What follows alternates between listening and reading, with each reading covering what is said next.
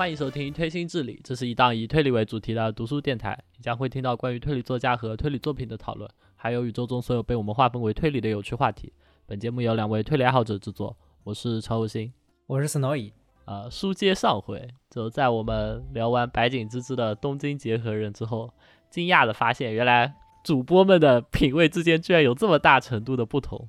按按理来说不应该啊，因为早知道如果你是这样的硬汉派老登，我就根本不会找你做电台啊。主要是，其实我之前确实是个自认为我也是个新本格小鬼，后来人的口味总会变的嘛，就很奇怪啊。就我是我是没有想到你你喜欢北山老师，喜欢武城王太郎，喜欢清凉院流水，对啊，结果居然不是一个新本格小鬼，那你不就只是一个单纯的脑子有问题的人了吗？不是，主要你一直看这些东西不会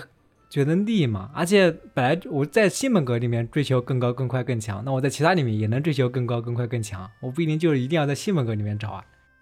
我我对一个东西的兴趣不是能保持很久的，你知道吧？你就是个喜新厌旧的人，嗯，不像我是一个长情的人。你看我现在对北山或者什么武城 已经 那是因为他们没有星座啊。对已经没有爱了。总之，在震惊之余，然后又有点想就再认真讨论一下我们之间口味的区别，所以就有了嗯这期节目，相互给对方挑一本本来对方肯定不会看的推理小说，对，然后来看看他的评价是怎么样子。你先说你的吧。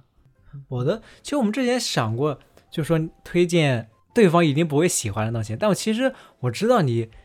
虽然喜欢看新本格，但你其他东西好像看的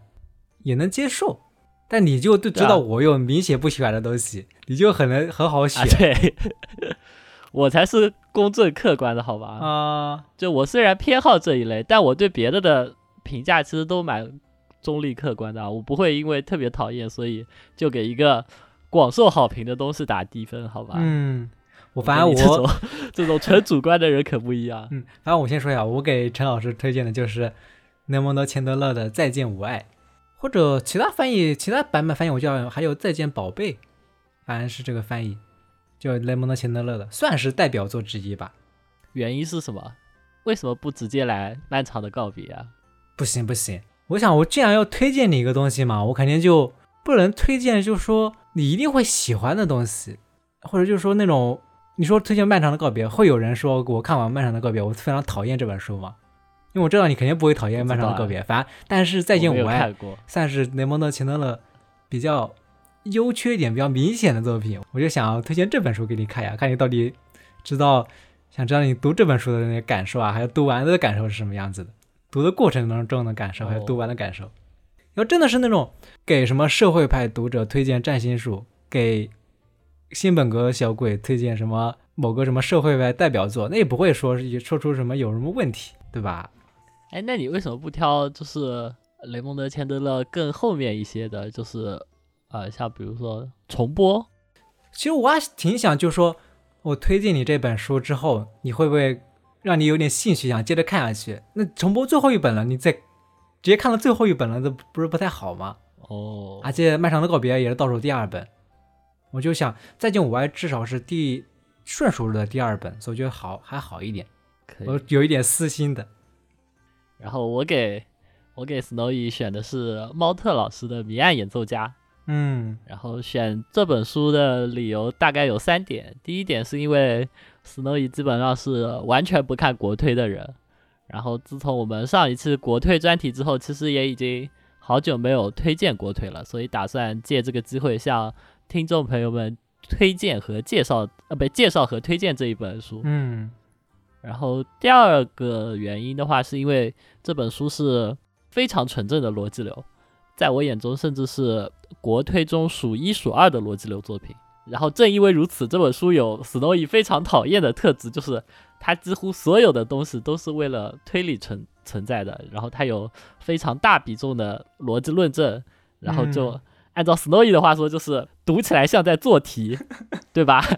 是不是精准预判了？然后。哎然后第三点是那个作者猫特老师是那个上海交通大学的前辈，然后这一次上交的社刊前页就是他写的。嗯，然后如果已经到手上交社刊的朋友会发现，Snowy 在上面投稿了一篇非常垃圾的短篇小说《圣诞老人的密室》，对，所以所以打算呃就因为这三个理由，就打算推荐 Snowy《谜案演奏家》。嗯，本来最开始选的是那个岛田流杀人魔法，但是你居然看过了，对啊，没有想到吧？但 但 你从来没有提起过，好吧？不是我我，你之前是认为我很讨厌岛田流，但其实没有。不，我不认为你讨厌岛田流，我认为你讨厌的是岛田流这一本书，好吧？但其实早就看过了，而且是岛田那本书流这本你肯定会，你肯定不喜欢，好吧？我要说下当时的流程啊。本来他推荐我说看了什么岛田流杀人事件，我就我然后我就看了，我之前都没有想起来，我看着看着发现这本书我好像看过，我就记起了一个某些记忆，然后我就跟他说只能换一本。好久以前就看过了，真的是好久以前了。觉得那本你应该更讨厌一些。嗯，你看，你看完都看完之后都记忆删除了，就说明 确实，所以你的你在生理层面就已经讨厌他了，好吧？真的，我的记忆删除能力很强，好吧？要是真的那种不喜欢的书，我连书名我都记不得，真的，充分利用脑容量。所以本期节目就是这样子，就是、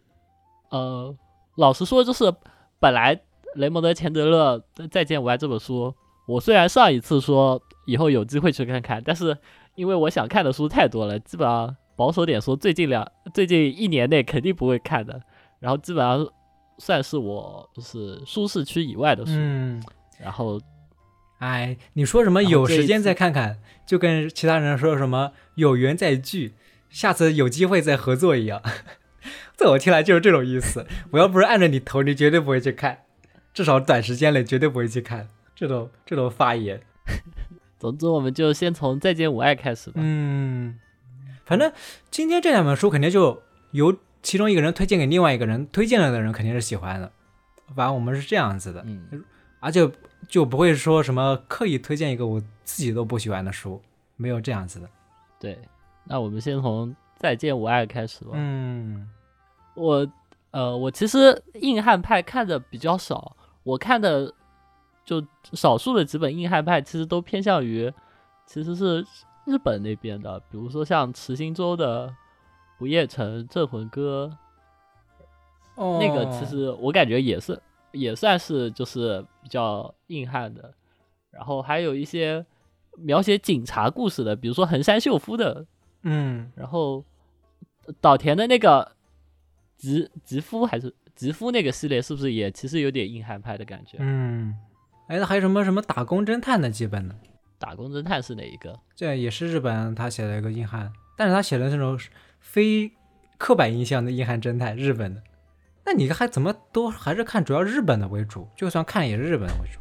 对，因为我就是欧美的人民特别讨厌，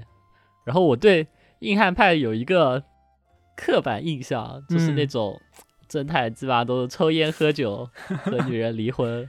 然后没没啥报酬，但是却出生入死，爱管闲事，嗯就因为一些打引号的可笑的理由，比如说什么道义啊、承诺啊这种。嗯然后我私心认为，这种侦探肯定一辈子都办不了几个案子，因为他的牙会先掉完。那个《再见我爱》里，马洛就说他自己有几颗牙是假的，然后，然后这种案子，这种侦探，因为他们没啥报酬，肯定也补不起牙。然后到五六十岁的时候，肯定就因为酒喝的太多，然后手抖，然后又没啥钱，只能喝最劣质的威士忌。然后因为没啥收入，住在贫民区里，嗯也没有什么朋友，很孤僻，说不定周末就会去村里的集市上支持特朗普。美国红脖子，对我觉得硬汉派那些主角就是美国红红脖子吧，我想太多了。红脖子不可能是我是大都市里面的硬汉，好吧？完全不是一种人。这就是我的、啊啊不，就是他们本来是在大都市，然后后来哦混不下去了。这没啥能力了之后就对混不下去了，就回到村里嘛，嗯懂吧？好这是你的之前的刻板印象吗？再说一下你看《再见我爱》的一个大概的剧情简介，然后你再说一下你看完这这本书之后你的观感，有没有什么区别？剧情的话，大概就是呃，主角马洛是一个私家侦探，然后他当时正接着一个委托人给他的一个找人的任务吧，好像是。一不小心间就被一个壮汉抓到了一个黑人娱乐中心。黑人是刚刚出狱，他之前因为抢劫银行蹲了八年牢，然后刚出狱。随后就是那个壮汉大闹娱乐中心，然后留下了一具被拧断脖子的尸体，然后他就逃走了。然后如警方的调查来说，这是就是一起普通的就是黑人谋杀案，就也上不了报纸头条，也感觉在这个大城市里面稀松平常。但是马洛就觉得其中有一点问题，然后想要多管闲事。然后因为他记得那个壮汉，其实他来这个娱乐场所是为了找他入狱之前深爱过的一个女孩。嗯然后这个女孩的照片就一直，呃，怎么说？这个女孩的照片，就他想，他想就是追查出这个壮汉藏在哪里，然后了解这个案情真相，然后他就相当于多管闲事一样的自己查起来了。嗯，然后他后来还和了什么，还有一起珠宝抢劫案，然后和这个联系在一起了，我记得。对，那个珠宝抢劫案也很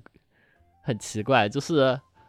贵妇贵妇被抢了一个价值八万块的那个翡翠项链吧，好像是。嗯但是那个匪匪徒就只要求就是你给我八千块，我就把这个项链还给你，就一个很低的价格，就这个事情就很蹊跷嘛。然后当事人就聘请了马洛当他的保镖，结果当事人在在那个赎赎金赎货的过程中就被人杀了，然后马洛也被人打晕了，就是一个这样子的事情。啊，那大概剧情就是这样。其实我有有些细节我也记不清了。你大概首先想问下你阅读感觉怎么样？你阅读感受很好奇，你这个很长时间不看硬汉派的读者，我觉得，我觉得在前半部分其实读起来还蛮凌乱的，就有一种东一榔头西一棒槌的感觉。就他前期虽然不是一开始就是就一个壮汉，然后杀了那个娱乐场所的老板嘛，嗯但是你看的时候根本没有那种谜题的感觉，因为因为这个案件非常明了嘛，就肯定是那个壮汉杀的，对对对，也没有也没有其他别的嫌疑人，然后他只是逃跑了，然后所以那个剧情对我来说就没有什么吸引力。嗯然后到了后面，那个马洛不是在调查那个壮汉嘛，然后调查着调查着，然后他又卷到了另一个那个珠宝抢劫的案子里，你就觉得很奇怪是吧？对你就会感觉这两件事情根本没有联系。对，因为他好，至少后面那个我记得之，我记得那个珠宝抢劫案，好歹是有人委托他去，就雇他去处理这个事情，至少是有点关系的。对，前面他根本就是一个目击者，其实他前面跟这些人也没有什么关系，你就不知道他为什么要对非常在意这个事情。对，因为就是警察一下子就证明了人就是那个壮汉杀的，就和你嗯马洛根本没什么关系，对你就是个呃倒霉蛋，你就是个证人而已，嗯，一下子就洗清嫌疑了。其实马洛根本没必要去，就我也不懂，他就不知道怎么了，一下就可能被勾起好奇心了，还是怎么多管闲事了，然后他就嗯去追查了嘛。对，这个追查到一半，然后嗯他又、又被人雇佣了，然后就去干另一件事情了。对这个，其实其实其实我觉得应该还能解释一下，因为他那个你应该也知道，就雷蒙德·钱德勒他在正式写这个长篇成名之前，也写了很多那种短篇嘛。嗯，对，对，然后他《再见我爱》这本就是以他之前的一个短篇扩写的，他在他那个短篇里面哦，大概的那个故事就是以这个他遇到一个黑鬼杀人了，然后他直接就根据这个杀人的地方，他那本里面更多是出于的好奇心，或者跟那个警察一个斗嘴之后的那种胜负欲吧，就直接就没有什么珠宝抢劫案这些东西，就直接就去调查那个黑鬼那个杀人事件了，然后就到最后的结局嘛，你也知道嘛，所以嗯，我感觉你说他有、哦所以那个珠宝抢劫案那条线完全就是后来直接新加的，是吧？对，所以我感觉你要是觉得有点什么结构有点松散，我估计就是因为他加了长篇之后，嗯，会觉得哦那确实有可能。关系不大。但他，但我看长，我看过长篇和短篇，我就感觉虽然他后面长篇显得有一点松散，有点什么目标目的性不强，但他人物至少笔墨是足够多的，比短篇还是好不少。哦，那应该是。所以他为什么以长篇成名呀？所以我我看前面基本上都在看那个雷蒙德·钱德勒的一些很有意思的比喻和一些啊生动的描写，对，就我完全放弃了，就这是一本侦探小说的看法，就因为它其实没有谜题的要素。呃，嗯老实说，就是有一些社会派，其实它也是有谜题这个要素存在的，也是有一些悬念会吸引你看下去。但是《嗯再见我爱》这本书，我看前面，我其实就是我感觉一点悬念都没有，我就是跟着主角的这个视角在推进，我也就是我我就是觉得它这个剧情没有没有吸引力。其实我大多数的事情都知道了，根据我对看小说的印象，我我感觉后面肯定是找到一个坏女人，然后那个坏女人和那个壮汉之间有一个怎么怎么样的过过去这样子。嗯，你是不是感觉就是说，他好像马洛这个人挺独行、独来独往的，他好像跟那些人没必要牵扯到这么大的关系，没故事没有紧张感。对，然后他后面，他好像和什么黑帮还是什么坏警察斗殴是吧？哦，是的，你要感觉好多事情他自己去主动惹的，就不是那种被嗯牵扯到某个事情里面，让你有点无法理解。嗯、不能说无法理解，因为故事肯定要推进下去嘛，就只能嗯说他就特别的淡，特别的薄弱。哦，那你主要就看，哎，我很好奇，因为你之前不是说看推理小说你不在意什么文笔啊什么东西，但看这个的话，你就不嗯把它当推理小说看，你就会注意到他的那些写作的有趣的地方。是因为我看了，我看前半段我就意识到，他这个剧情肯定不会超出我的意料之外的，嗯 肯定。对，所以你就会把关注重点放在其他地方。嗯对我来说，主要就是呃雷蒙德·钱德勒的一些有意思的比喻。嗯，我觉得我看了个雷蒙德·钱德勒的时候，最有意思也是看了这些比喻。我感觉大家对他评价最好的就是他这些比喻，我感觉他是那种写比喻的天才。有点有点像那种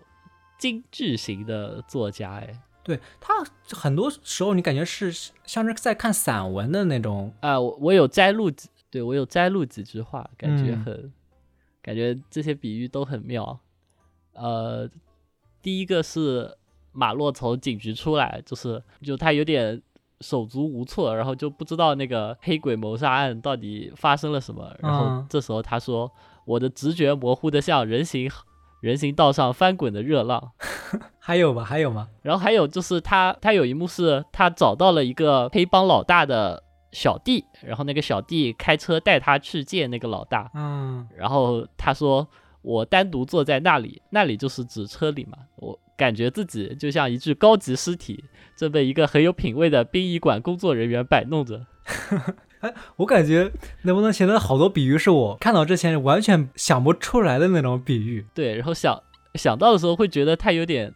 还蛮幽默的，对，或者说还蛮就是还蛮符合这个人的形象，就是那种一个大老粗一本正经的跟你讲一些冷笑话的那种感觉。再见五爱里面不是有个特别著名的一个比喻嘛？就说什么说某个死者，就说什么他的脸上的笑容像条冷冻鱼一样，然后他的什么手指像个啊垂死的蝴蝶那样动了动。嗯，我记得我当时看的时候，这个比喻我特别的喜欢，因为我看这个之前我们想不到会有人写什么某个死者的手指动了动，就像垂死的蝴蝶一样啊，这个比喻真的是非常喜欢。我看别的雷蒙德·钱德勒每一本书里面，我大部分的注意力我都放在他的这些句子呀、比喻上面了，所以反而对什么剧情什么的没有那么在意了。我我上一个很喜欢的比喻好像是来自三岛由纪夫的。啊，看三岛的小说也，你也会有这种感觉，就是他的比喻都很都很精炼。我记得像金阁寺最开始说什么欲望像欲望像头猪，好像是越来越膨胀。对他主要我我金阁寺后面他那个僧人快发疯的时候，那些对金阁寺的那些隐喻特别的唯美，那我也有印象。等等，我看看是怎么说的。哦，孤独越来越膨胀，像一头逐渐丰腴的猪。这个是这个是那个金阁寺开头那个男主角的自述。嗯，当时我觉得这个比喻就很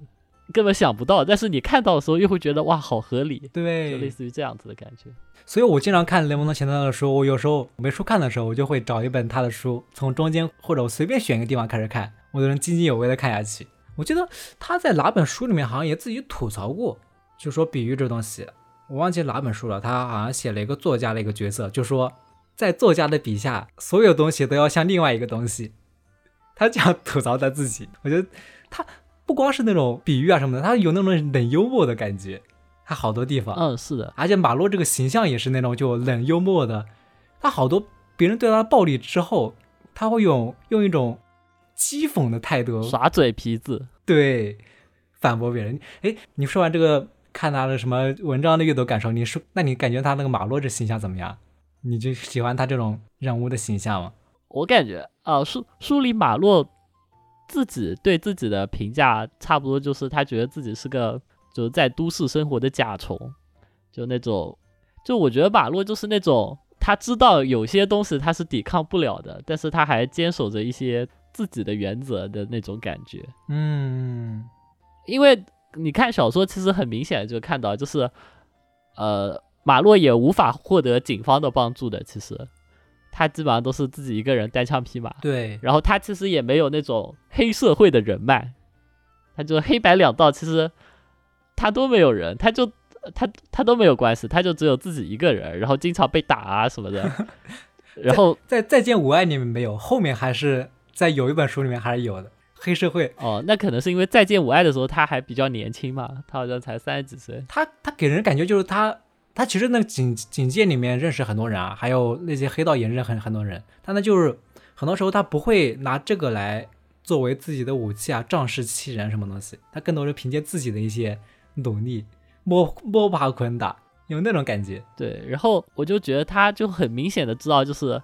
哪些东西他是无力抵抗的，然后但他还有，他就怎么在那种夹缝之间生存的那种感觉。当别人想击败他的时候，然后他就会耍点嘴皮子。嗯，感觉是一种，因为耍嘴皮子是怎么说最最廉价的反击手段吧？可只能这么说。就我本来打不过的人，我嘴嘴碎骂你几句也无伤大雅，是吧？嗯，要杀要剐随便你。我本来打就打得过的人，我 我耍个嘴皮子自己装一下逼也没什么关系。你本来就打不过我，那你就应该接受我的这些言语攻击。我感觉就是这样子的感觉，就是他的他的那个就是耍嘴皮子或者一些冷幽默，就是一种毫无目的的保护套装这种感觉吧。啊，其实他那个。我觉得更多是那种对话的感觉。我觉得钱德勒他写的那个人物之间的对话特别有意思，因为你想，其实这地方是有点理想化的，或者怎么说？因为你想，平常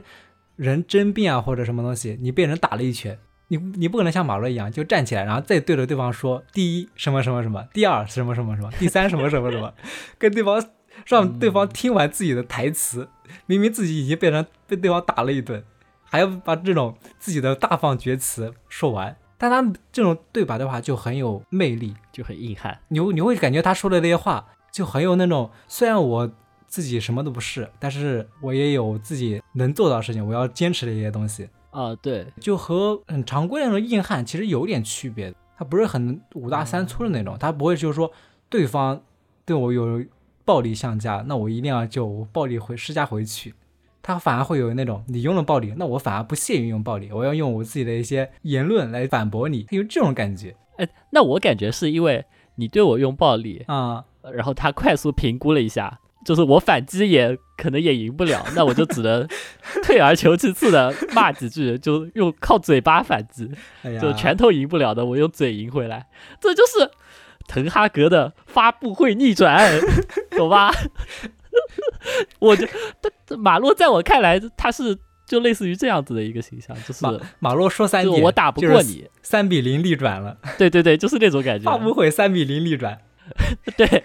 我感觉是这样子的啊。怎么说？我们刚刚说的那个他的对话，还有他的比喻，可能就是你刚刚说他文本里面最有意思的地方，最最有意思的地方，可能是吧？嗯，因为你其实你要是。你如果你看后面再看能不能钱德勒的书，你可能会发现，他大很多书都是这种剧情很松散，真的很对你有时候会不知道他着力于描写，对，着力于描写城市的细节的那种感觉嘛？嗯，或者是人物之间的互动，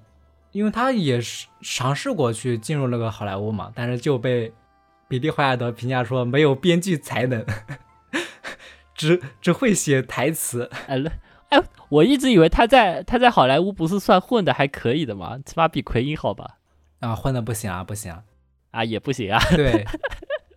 我只知道他他后来和希区柯克交恶了，交恶了。啊，你看他在《谋杀的艺术》里面大喷好莱坞编剧，你要知道他不是在好莱坞能混下去的，他要能混下去，他不会这样说话的，你知道吧？哦，懂了啊懂了。看来大作家的成名之道就是 啊，被好莱坞拒绝他不还和了什么希区柯克闹掰了吗？啊。对，这个我知道。啊，不过我也觉得，就是他好像不太擅长布局。布局这东西，布局我觉得可能他达到这种水平的话，我觉得布局这东西我已经对他没有这种要求了。你会这样觉得吗？或者或者可能漫长的告别里，漫长的告别可能就会好一些。这个是他初期的作品，然后所以他的布局显得没有那么精湛。好一点，因为漫长告别本来就是他啊、帮助了某个人，然后后来后来那个人怎么怎么了，然后他就去追查那个人，他跟那个人关系更紧密一点，就不会像这什么再见我爱一样，他只是目睹了一个杀人案，他要怎么怎么样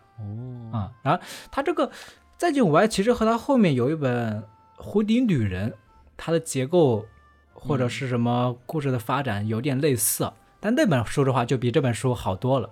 它至少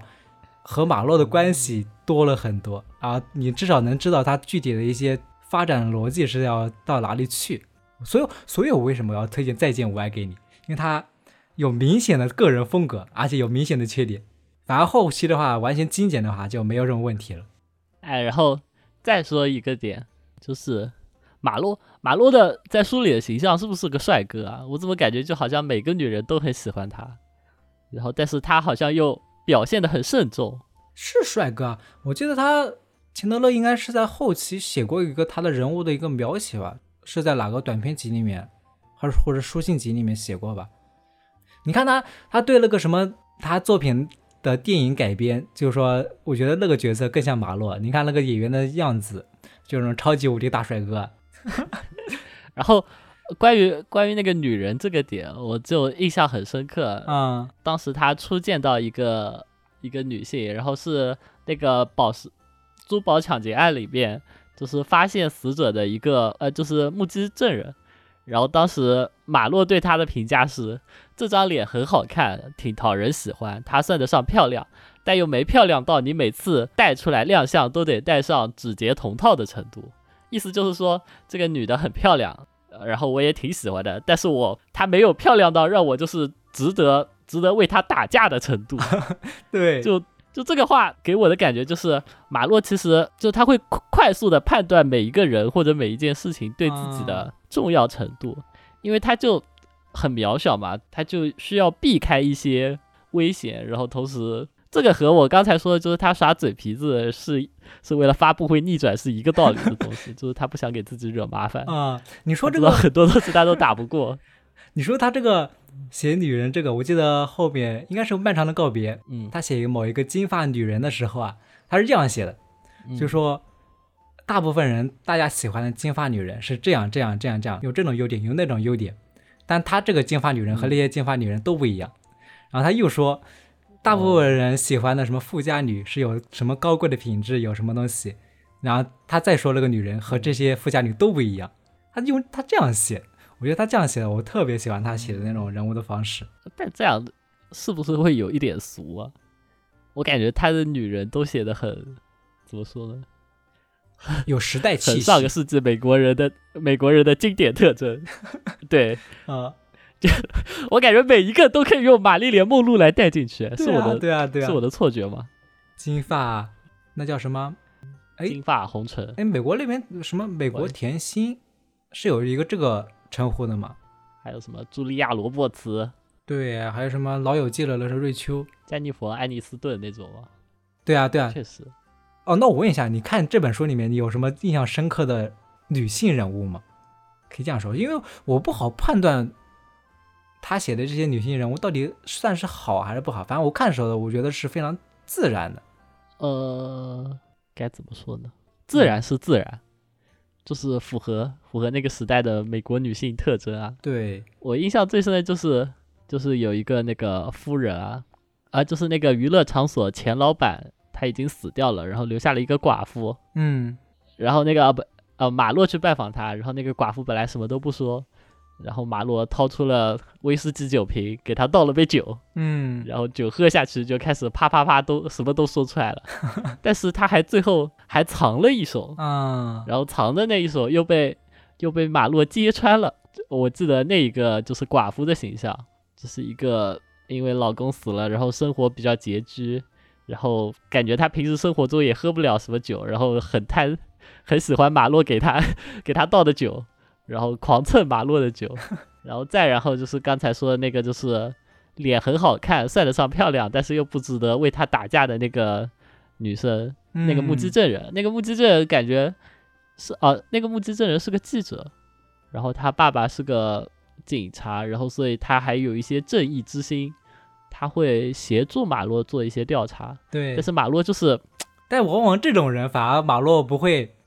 就说就不会动情。对，我就感觉这个女生很明显就喜欢马洛，但是马洛就不上她的当，啊就摆明的说离离我远点。我真以为当时我看这本书的时候，我真以为是某个后续的一个重要人物，结果并没有。对，结果对，然后最后就是有一个坏女人嘛，嗯，我觉得，嗯、呃那个怎么说？能不能形容呢？他写这些书里面有很多女性都有一个统一的特征，她很喜欢写那种想要跨越自己本来阶级的一个女人，但做了很多事情之后失败了。这听起来好像也挺符合那个时代的。我觉得，呃，这一篇的女人就是没有很大的亮点了。我在我看来，嗯，我我这我看的时候中间不是跟你说过吗？我已经有预感了。对，就这本书的坏女人，如果写得好的话，呃，我就会我就会很喜欢她。嗯如果写的一般的话，我觉得这本书其实就就不那么有意思，对我来说。嗯，最后，最后那个坏女人的形象就只能说不出意料，没有没有太大的惊喜，但也但雷蒙德·钱德勒还是花了用一种比较克制或者说比较冷峻的笔法，把他们之间的那个感情写了出来。嗯，但是你说你可能看到中间，你就知道后面会有大概什么那个女人会有什么大概的故事嘛。但是我觉得啊后面《再见我爱》给我还有一个很深的印象，就是能不能钱德勒后面给我一种感觉啊，他在这本书里面写的真的很用情，有有些他自己的情绪的抒发。嗯，我记得他还说借某一个角色之口说这是一个怎样的世界呀，就直接这样说。其实这这个在他其他作品里面是不多的，不常见的。啊，这样的吗？他更多其他在其他地方更多是一种就是纯粹的讽刺啊，反而他在这里面会、真的会有一种动情的感觉。我觉得在他，所有的书里面都是有一种独特的点。对，因为那个，因为整个剧情其实就是因爱而起嘛，就是那个嗯壮汉入狱了之后，啊，被出狱了之后，就是想找以前的老相好，对，结果发现老相好已经杳无音讯了，对，然后为了找到他，然后他在过程中杀人，嗯，然后四处躲藏，然后最后他见到了爱人，呃，不，见到了以前的老相好，但是以前的老相好却就其实就是一个这样子的故事。嗯，所以这本书我之所以推荐你，我还是想让你多尝试尝试硬汉派推理，他根本没有推理，好吧，不要乱讲。硬汉派，硬汉派。因为我其实也想过，就说现在再去推荐人看硬汉派，会不会有点过时？就你说它嗯，里面好多什么社会的风俗啊、金发女人这些东西，都是上个世纪大家喜欢的一个东西了，还有一些什么人物的形式逻辑。但是我主要还是觉得，就说能不能钱德勒他这种比喻啊，或者这种精彩的对白吧，这种魅力还是一直都是在的，无论什么时候看。对啊，对我，所以我想推荐这本书给你看看，让你的感觉怎么样？总之就是不要把它当不要把它当推理呃当侦探小说，更不嗯把它当推理小说。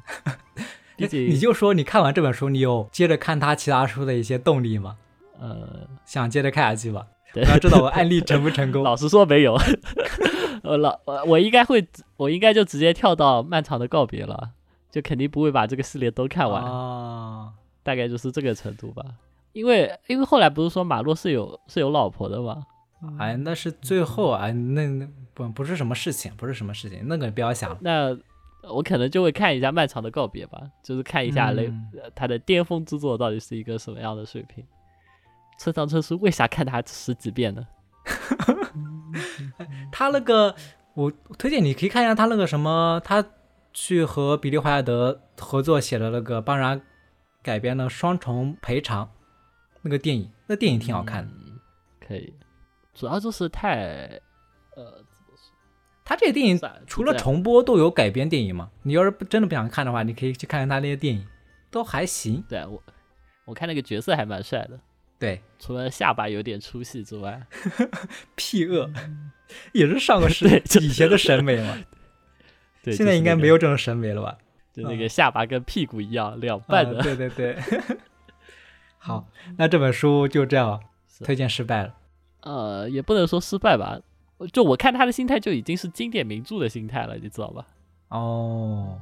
那还不错。我以为你要不然会很喜欢，要不然就是有些讨厌，但没想到看完是很平淡的这种。嗯，嗯是啊，如果是漫长的告别，说不定就会很喜欢了呢。对，你可以试一试。啊，然后我对这本书最后的一个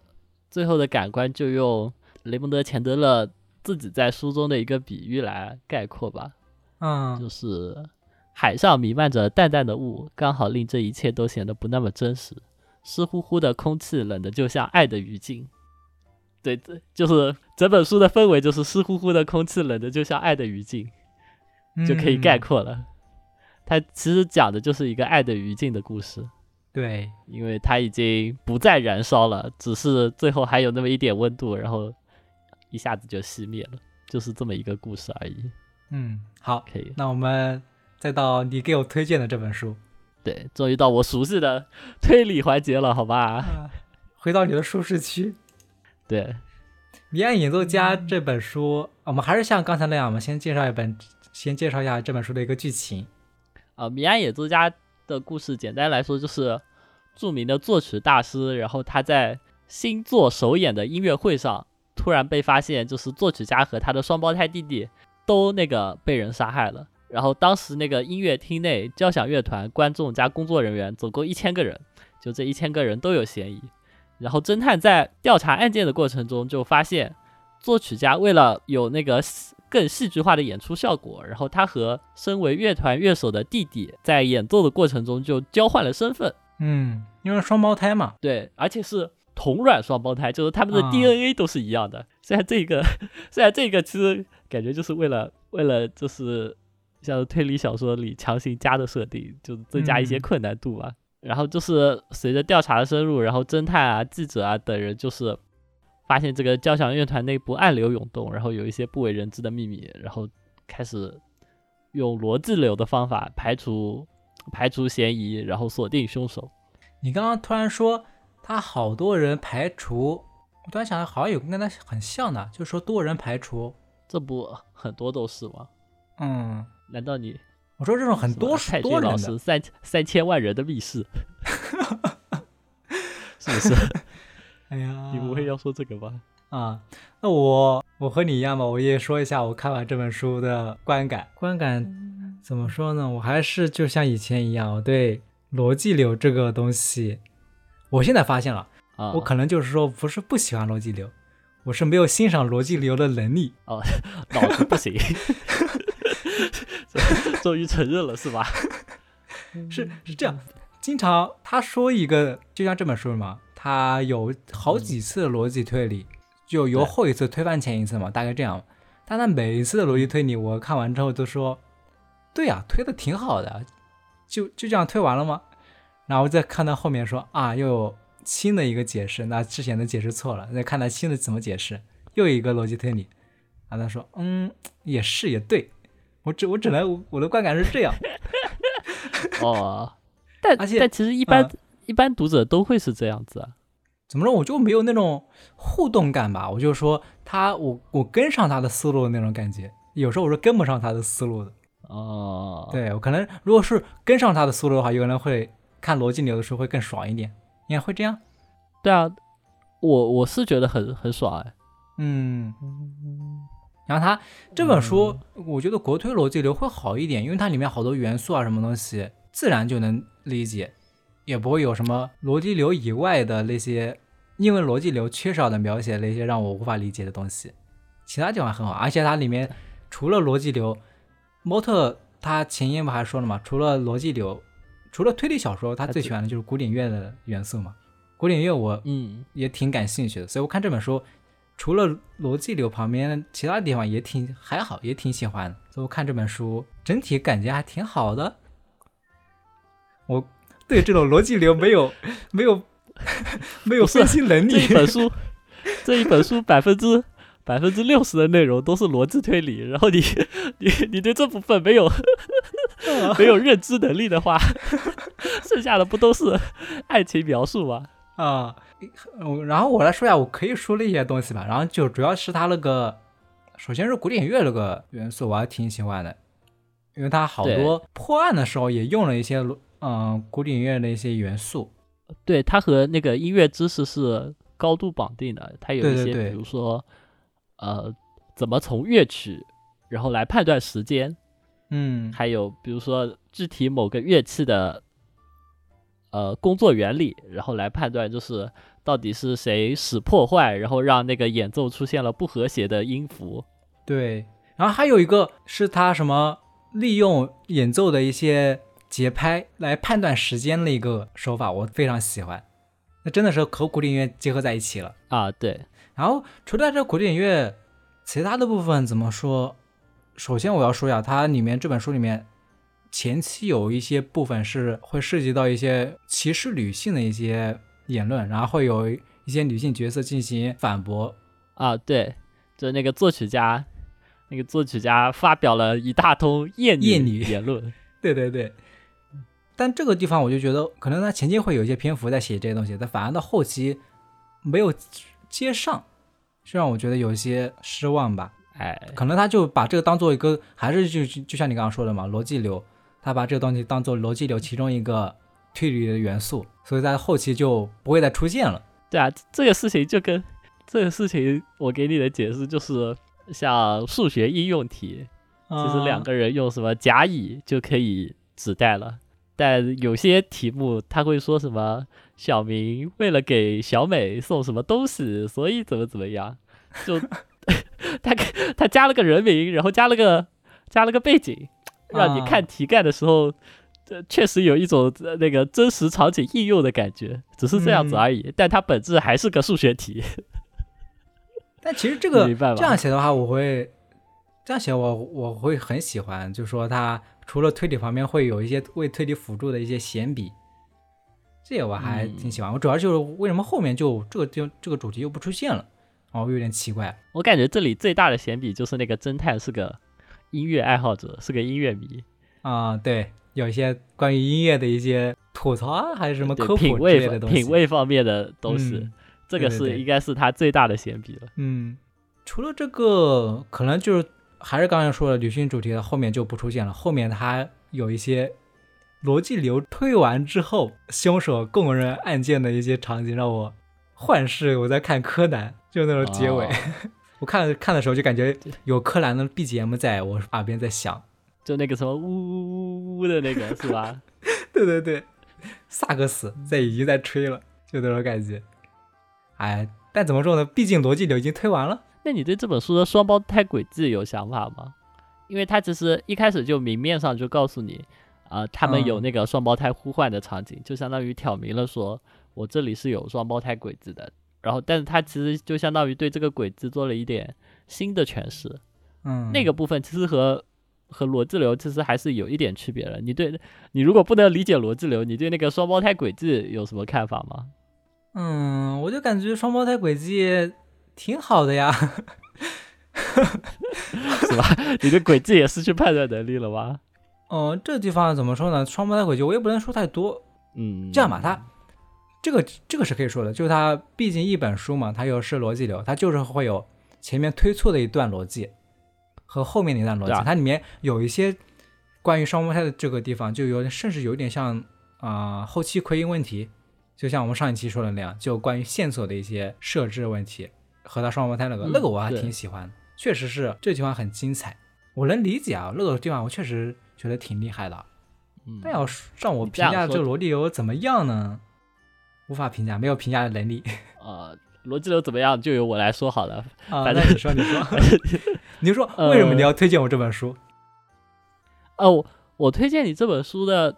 一个原因是因为它啊、它整个案件有三个解答，然后嗯，它三个解答其实都是逻辑流的解答嘛，对对对，但是它是逻辑流的不同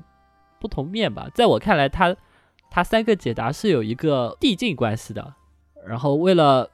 就是我们是简单的剧透一点点，就它的第一个为解答是从现场的物证产生，它从就是由现场的物证，然后产生一个逻辑来锁定凶手，然后它是一条单一的逻辑链。这个逻辑链是这样子的，就是呃，案发现场水壶里的水洒了出来，而且那个水壶摆放的位置不对劲，同时卫生间里卫生间里面有大面积的水渍。从这两点推导出，就是凶手在行凶的过程中不小心碰到了烧开水的水壶，然后被烫伤了，所以去厕所里那个冲冷水处理伤口，所以得出的结论就是凶手的手受伤了，所以会对嗯演奏产生影响。那么凶手就是演奏的时候出现失误的人，这是这是他伪解答的逻辑，他就是这么一条，然后就直接推出来，凶手是演奏会上失误的那个人。这个逻辑其实非常的简单粗暴，但是放在推理小说里基本上都是可行的嘛。老实说，实践的那个逻辑链其实不就也就只有这么一条吗？但毕竟他那个不是什么轨迹为主的，一条也就一条吧。对就是在有些短篇或者甚至长篇小说里，你有这么一条逻辑链，其实就已经是可以。当做你的推理部分的一个解答了，对吧？对对，够用了。对，然后在《谜案演奏家》里，它是第一个为解答，就是它是单一一条链，然后到到第二个为解答的时候，呃，就是侦探发现了演奏失误不是只有手受伤这一种可能性，还有可能是凶手故意破坏了别人的乐器，嗯，就他之前没有考虑到这个情况嘛，然后。而且现场有这么多证据，他只用了那个水壶的水洒出来，还有卫生间的水渍这两条，就去判断凶手，这其实很不合理嘛。然后他嗯加上了现场额外的，呃，就另外的物证，另外的物证有一个是说，案发现场的电视遥控器和呃不电视遥控器和被害人的手机被人精心的就擦除了指纹，那就说明凶手用过这两样东西，然后他事后清理掉了自己的指纹。那么为什么要用手机和电视遥控器呢？其实是为了明确时间，就是手机的话，就只要打开来，就算你不知道手机密码，那个手机屏幕亮了，你就能一下子看到时间。嗯然后电视遥控器的话，是因为就是我们刚才说的，呃，就是可以通过乐曲进行到第几拍，然后来知道就是大概演奏会的那个时间都是精确到秒的吧，就几点钟开始，然后那个乐曲几几拍几几拍也是可以推算时间的，就是打开电视遥控器看那个转播画面就能知道现在具体是几点钟了，就也是为了确定时间。然后通过这条逻辑就可以判断出凶手没有手表，所以他才需要用这种方法来知道时间。嗯，这个算不算剧透啊？呃，这个剧透就不算很那个，就因为伪解答二它就相当于有很多条这样的逻辑链，然后最后最后从一千个人里面缩短到只有几个人，嗯，对对对对对，然后然后我介绍的这个凶手没有手表是其中的一个条件，它还有若干条件，剩下的条件就是、呃、真的不能再剧透了，我们就就到这里结束。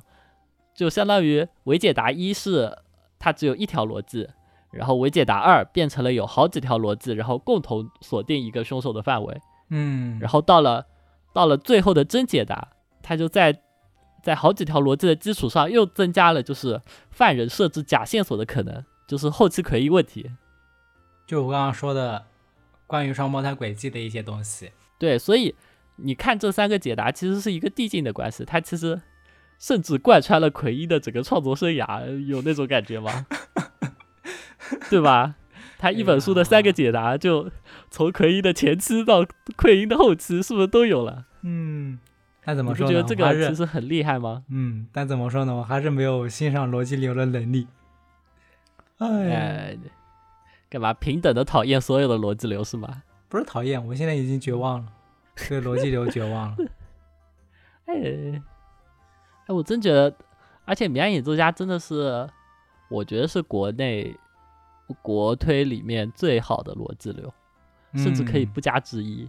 我觉得它里面的一些人物，我看起来还挺亲切的。它里面那个女主记者啊，还有男主角侦探，他男主角侦探刻意写成一种不会在现实中出现的一种很古怪的、很很很有个性的一种侦探，就像李染天马一样，这种反而你会更容易 接受一点，有那种推理宅的感觉。啊，对啊，嗯，但最后我就搞不懂最后那个结尾让我幻视白色相扑二，这怎么办？我当时看的时候真的是很笑很笑，就说我要去国外进修音乐了。那不是还有《迷案演奏家二》敬请期待嘛？说不定他们就进修回来，就开始下一个剧情了呢。去音乐会，好吧？先是学员季，学员季之后去了国外，国外回来之后就要开始正式开始成人的剧情了，是啊，一首借不到的爱情。猫特老师说在写了，但是但是就还没有消息。我其实还挺期待的。哦，可以啊、可以啊、这么说，可是可是我可是我看完这本书之后，我对逻辑流，可能你推荐完我给我这本书之后，对我的打击就是，让我彻底的 认清了自己，可以这样说吧？呃 有这么夸张吗？啊、真的是，呃，我很努力的在看他写逻辑流推理的部分啦，那就是找不到乐趣。哎，但是就是我虽然我也其实也想不到嘛，就是你说那种逻辑链条到底怎么搭建起来的，其实我也想不到啊。但是我在获得所有，我在知道了他所有的推论之后，我就自然而然的会产生那种比较，就是这个伪解答比上一个伪解答好在哪里之类的这种感觉啊，嗯，这不是显而易见就会产生的吗？那主要我有时候看小说，我想看一些新奇的东西，能让我看书的时候有一种愉悦感。但我看这种一种新的推理出来，我只会说啊厉害厉害，那就不会有什么。咦这个不懂得欣赏的人，那不你不也一样吗？我给你推荐了，你也说不错不错，但是不想再接着看，还说我呃不懂欣赏的人，好吧，让我们宣告了这个企划 彻底失败。彻底失败。谁虽然其实看得下去，但是并不能勾起兴趣。反正你早就说过了，我推荐给你的时候，你都持怀疑态度。我现在也也开始持对你持怀疑态度。哎仔细回忆一下，今年我们几次重大争吵都是因为你你给我推书，然后我觉得不太行啊。嗯，你，看从年初的时候那个少女同志，对不对？嗯，然后再后来，再后来那个巨大猛犸，对不对？巨大没有嘛，然后没那么推荐啦。哎呀，不要在意这些东西我。靠！然后在后面，在后面的结合人到这一期节目的两本书，真的，我想过，大概去年这时候我还是一个正正经经的新本格小鬼，嗯，对吧？确实，你写圣诞老人圣诞老人的密室的时候，肯定是个新风格小鬼，没有错。嗯，现在也不一样啦。不然不然是写不出这么 这么弱智的 鬼别子来的。别说了，别说了。给没有没有看过那篇那篇小说的听众介绍一下，Snowy 写了一篇《圣诞老人的密室》，结合了物理轨迹、续轨，然后设定系，还有八嘎轨迹，就是有各种各样的元素。然后故事的内容讲的是圣诞老人死在了一个密室里，那么凶手到底是如何做到的呢？然后就层层递进，最终导向了一个令人瞠目结舌，但是又合情合理的解答。想想知道评价的，可以去豆瓣搜索那个今年交大社刊的读后感，然后看看看看，就是大家对于那个圣诞老人的密室的评价，就可以知道到底大概是一篇怎么样的小说了。如果如果各位有兴趣啊，我们可以专门做一期节目来分享一下我们自己写的小说，公开处刑一下，其实也也不是不行。那我要爆，那我要爆料一下，想知道陈老师的二次元属性的人，敬请期待武大的推理盛开。啊不啊，我写的社刊就我写的东西就很符合我的人设啊，是吧？二次元，二次元，彻底的，彻彻底底的二次元。对啊，哎呀，我这就我我说的话和我写的文，还有还有我的人设都是完全符合的，好吧？哪像你啊？那人是会变的嘛？不是有评价说什么根本不像电台里的 Snowy 老师？哎呀，好，那这期节目显然不是很成功，以后还是不要我们俩还是不要互相见书好了。哎，把把这种差异展现给听众，可能也是也还行吧。嗯，我主要是想向大家推荐猫特的《迷爱演奏家》。对我主要就是想塞私货。雷蒙德·钱德勒，就听过的人肯定去看了，好吧？没听过的人也不会去看了。嗯，有没有道理？因为他很有名嘛，听过的人肯定有兴趣，早就去看了。知道但是没看的人，很可能他们就是和我一样，就是就是不会去看了。哎呀，没办法，那这样吧，本期节目就到这里了。对，如果你喜欢本期节目的话，嗯记得评论、转发、点赞、收藏。然后，如果你喜欢这种形式的话，其实也可以留言告诉我们，我们说不定以后可以继续再做做类似的呃企划。但是国庆节更新啊，我突然想到，我们国庆节更新，我们好勤劳啊，还好吧？对，其实也没有很勤劳。双节。哎，哇，勤劳的是我。你知道我国庆要写多少稿子吗？真是的。好，大家敬请期待以后的节目。对啊、特别预告，下一期就是我们的奎因专题。嗯，那我们下期再见，拜拜。拜拜。